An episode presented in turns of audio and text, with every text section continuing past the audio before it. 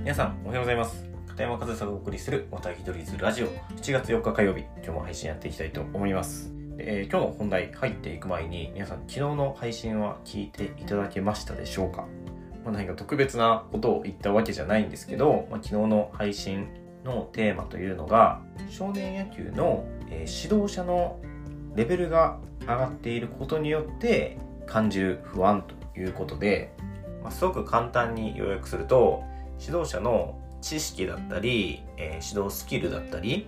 あとはその指導者としての意識も上がっていると一昔前に比べると。でそれはいいことなんだけれどもそれによってまず知識を入れて頭で理解することから指導を行うという指導方法に関しては少し心配な点があると。今この情報型の時代でその情報や知識を用いれば、まあ、いわゆる理想と言われるフォームだったりパフォーマンスが高く発揮されることが期待できるプレイスタイルの、まあ、正解というのが導き出しやすくなっていると。ただその最短でその理想にたどり着いてしまうと本当に必要な試合での対応力や応用力が身につかなくなってしまうのではないかと、まあ、そういう懸念があるという話を昨日したんですよね、まあ、詳しくは。昨日の配信聞いていただけたらなというふうに思うんですけど、まあ、そういう話をした次の日の配信が今日で、まあ、本当に昨日の今日なんですけどちょっと面白いタイトルの記事を見つけたので読んでみました。でその記事についてちょっとシェアしていこうかなというふうに思うんですけどファーストピッチというメディアに上がっていた記事で、え、努力が結果につながらず名門野球部の元選手が痛感した非効率トレーナーを志す転機というタイトルの記事でもう記事読んでみてちょっと昨日の今日で僕は面白いなと思ったんですけど僕はその非効率な部分に意味があると。もちろん効率的にトレーニングを積む効率的にパフォーマンスを高めるための練習をするというのは間違ってはいないけれども決してその非効率なことが無駄ではないという話を昨日したんですよね。なんですけど今日僕が持ってきた記事というのはその非効率さを、まあ、ある意味否定する記事で、まあ、すごく面白いなと思って、ま、ずはねちょっと内容に触れていきたいなというふうに思いますがこの記事の主人公となるのは、えー、明徳義塾高校野球部出身で、現在は野球塾アメイジングで、えー、トレーナーをしている、えー、お名前は久松さんでいいのかな、え、名前間違っていたらごめんなさい。え、久松さんが主人公になるんですけど、え、この久松さんはですね、小学生の頃から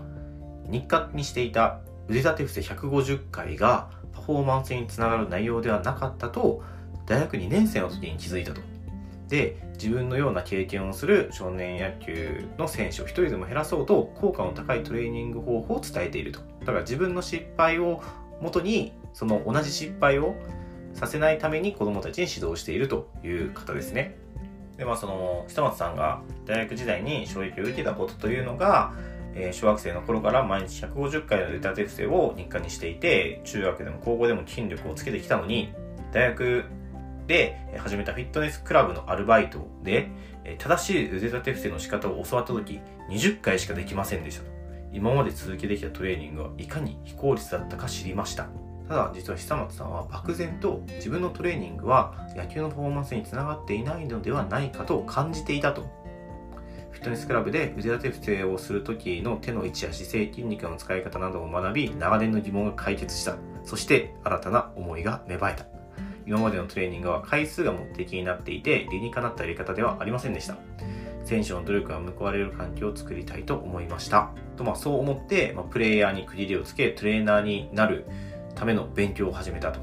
で現在は先ほどもお伝えした通り野球塾のトレーナーを行っていて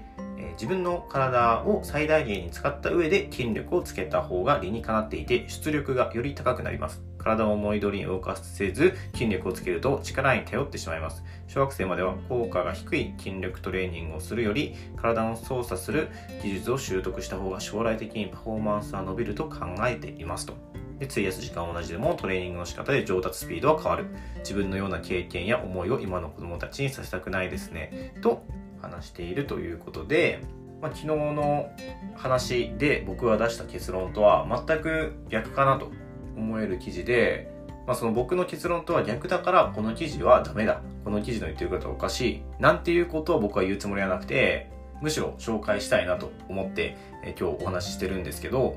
まあ、確かに筋力トレーニングとか、まあ、腕立て伏せ一つにとっても正しいやり方だったり、まあ、正しいフォームと言われるものでやるかやらないかでその効果というのは大きく違ってくると思いますし、まあ、その野球のパフォーマンスにつながる筋力トレーニングができてるかどうかというのはしっかり吟味すべき点だと思いますそれは。でそのパフォーマンスにつながる正しいトレーニングをした方がやっぱりパフォーマンスにつながると思うんですよなんか当たり前のこと言ってるようですけどだからそういった意味ではそのトレーニングをする上で正しいフォームとかそういった、えー、答えをより早く知るというのは大事だと思います、まあ、昨日の話だったらそのパフォーマンスを発揮できるであろう理想のフォームだったり、まあ、その科学の進歩とかで出たその数字を最重要化したトレーニングとかフォーム